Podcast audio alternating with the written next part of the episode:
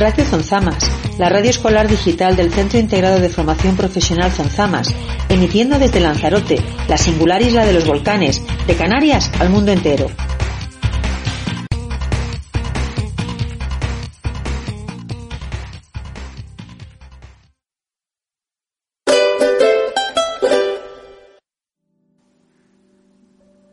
El alumnado de segundo curso del ciclo formativo de grado superior de guía, información y asistencia turística del CID Zonzamas realizó el pasado martes 11 de febrero una excursión al sur de Lanzarote, interpretada por ellos mismos al tratarse de una práctica evaluativa.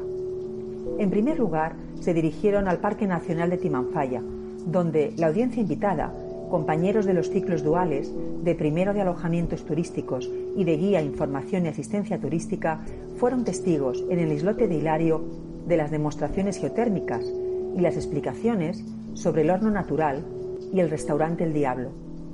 En la ruta de los volcanes contemplaron el espectacular mar de lavas y sus emblemáticas figuras geológicas. En el corto trayecto hacia el echadero de los camellos se hizo hincapié en la gran importancia de este animal para la isla, utilizado anteriormente como medio de transporte y animal de carga. Hoy en día, formando parte de la actividad turística en los paseos por este espacio natural protegido. El alumnado invitado siguió descubriendo paisajes como la Reserva Natural El Charco de los Clicos, junto al conocido pueblo del Golfo.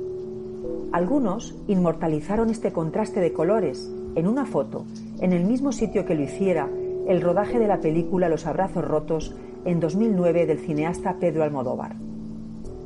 La visita a la costa suroeste de la isla continuó por los hervideros, un tramo de costa acantilada con cuevas y bufaderos, y por las salinas de Janubio, zona de especial protección para aves. Se dedicó especial mención a la jeria y al esfuerzo del agricultor, verdadero artífice en la creación manual de los hoyos volcánicos, adaptándose a la adversidad de la naturaleza.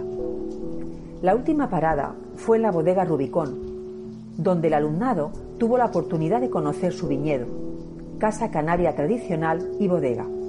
Agradecemos a José Ángel y Javier González, empleado y alumno del ciclo formativo de grado superior de vitivinicultura del mismo centro educativo, su cercanía en la acogida al grupo y sus detalladas explicaciones que abarcaron desde la tiñuela hasta una grata despedida con cata de malvasía volcánica incluida. Queremos compartir eh, con todos vosotros uno de los recursos turísticos interpretados y va a ser el del Charco de los Clicos, realizado por la alumna Laura Pasino.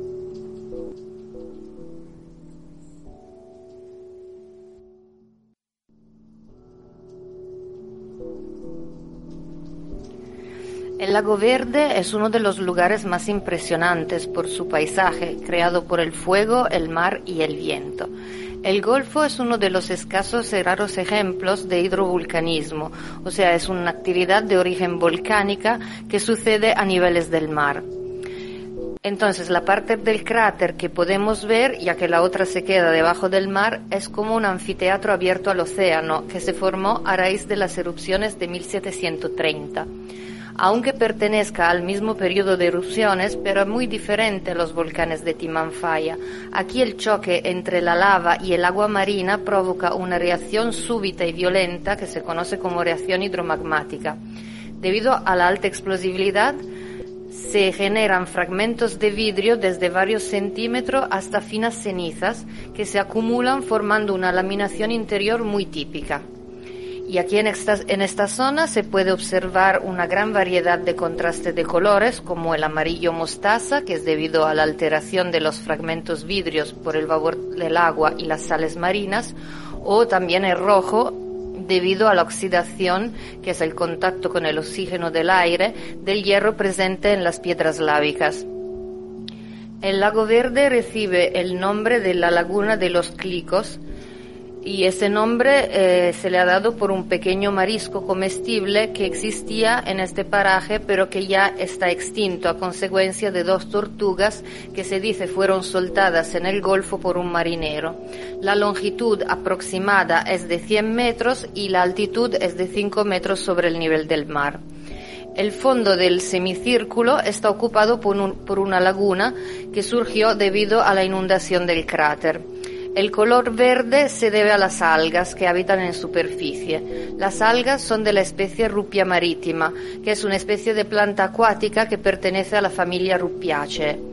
A pesar de su nombre en latín, no es una planta marina. Está quizás mejor descrita como de agua dulce tolerante a la sal que habita en su interior, además del azufre que contiene sus aguas. El mar pasa por medio del cráter formando una hermosa playa negra de unos 300 metros de longitud que contrasta con el verde del lago comunicándose con este por medio subterráneo. Este lago ha sido declarado reserva natural, por lo que el baño está prohibido, y según el artículo 32 de la Ley 42-2007, el del 13 de diciembre, sobre el patrimonio natural y la biodiversidad, se trata de un espacio natural cuya creación tiene como finalidad la protección de ecosistemas. El sistema biológico constituido por una comunidad de organismos vivos y el medio físico donde se relaciona. A pocos metros de este espectáculo natural se encuentra el Golfo, que es un pequeño pueblo de pescadores con una buena variedad de restaurantes en primera línea de mar.